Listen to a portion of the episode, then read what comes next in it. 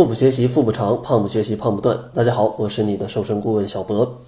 这期节目呢，主要想跟大家分享一下，如何通过一些小的标准去判定你未来是胖还是瘦。因为在春节呀，相信大家都胖了不少啊。但是在春节之后，是继续胖还是继续瘦，这个就变得非常的关键了。接下来呢，咱们就来看看。到底从哪些小细节可以看出来你未来会发胖，还是未来会瘦？第一个小的细节呢，就是看你饮食是否是规律。如果呢，当你刚开始这种工作呀，可能你的饮食习惯被打乱，饮食非常的不规律，不按时吃饭，饥一顿饱一顿，这样的话无疑会破坏你的胃肠的工作跟休息。这样的话，不仅会对你的肠胃有影响，还会导致身体去储存一些脂肪，以备不时之需。那这样的话，你就非常容易发胖。所以说呢，如果你现在的饮食不规律，那你未来发胖的概率是非常大的。建议呢，可以保持规律的用餐时间，按时吃饭，而且呢，进食的分量啊，尽可能都是比较适当的，不要说今天这个菜不好吃就不吃。明天好吃就吃特别多啊，尽量是一个比较规律的这个食量，切忌暴饮暴食或者是饿肚子。然后第二个小细节呢，就是看看大家会不会有突然有一段时间觉得自己经常口渴，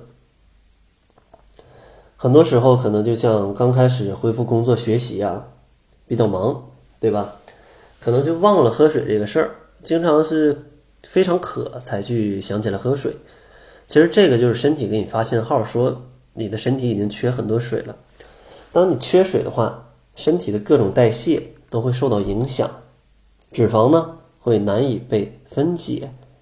这样的话，那相对来说分解不了，就相当于储存了脂肪。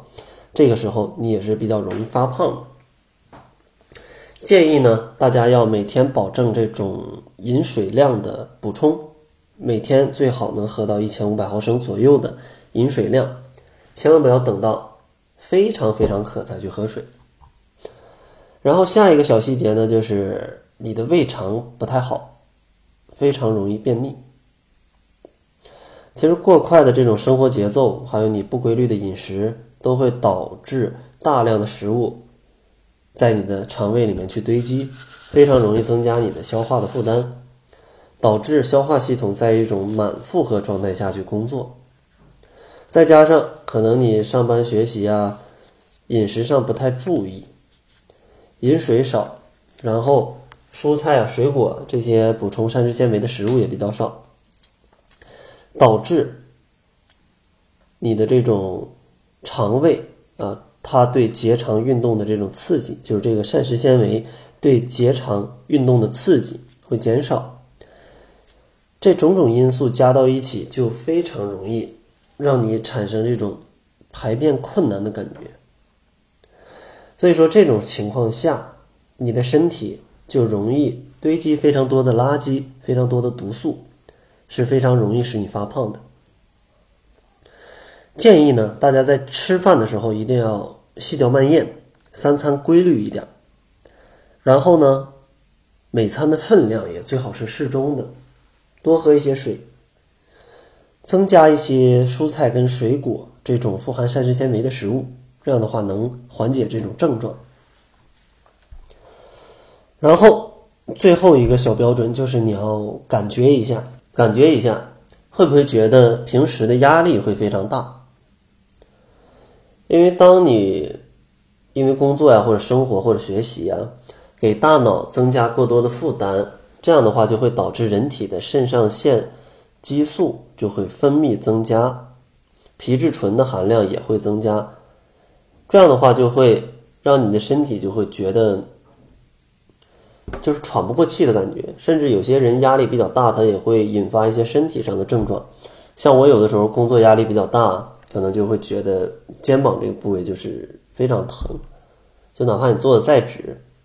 然后过一段时间就拉伸也无法缓解，这就是因为压力过大引起的这个激素的一个紊乱啊，甚至皮质醇分泌太多，然后导致你身体就会出现一些症状。当这种情况下呀，可能人的心情会不好，这样的话，再想要去调节饮食啊，甚至去呃强迫自己去运动啊，都会比较难。而且呢，在大多数女性压力比较大的时候，其实都会选择用吃去放松，呃，因为吃一些好吃的食物，确实啊，心情愉悦。但这样呢，就会让你离减肥这个目标就越来越远。所以说呢，建议啊，大家在刚开始工作的时候，要学会去放松心情啊，放松心情。比如说呢，可以听一听歌。或者说呢，做一做这种比较节奏轻的这种瑜伽，来去放松自己的身心。或者说，如果你真的想要通过吃来放松心情的话，不要吃一些高热量的什么蛋糕啊，呃，或者说奶茶呀，或者说炸鸡呀，不要吃这些垃圾食品。咱们可以吃一些水果啊，吃一些天然的食品，甚至喝一些牛奶啊，吃一些蔬菜，也是不错的。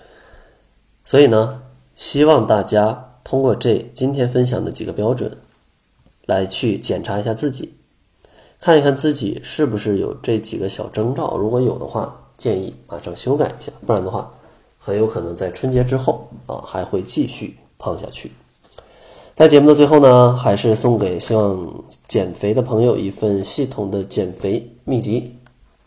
这份减肥的方法呢，里面包含了一些减肥的心态啊、减肥的饮食啊、减肥的运动啊，怎么制定减肥计划、暴饮暴食要怎么处理，方方面面的减肥问题，它都有讲解。想要领取的话，可以关注公众号，搜索“小辉健康课堂”，辉是灰色的灰，然后回复“瘦身计划”，记住是“瘦身计划”，回复这四个字就可以领取到这份秘籍了。那好了，这就是本期节目的全部。感谢您的收听。作为您的私家瘦身顾问，很高兴为您服务。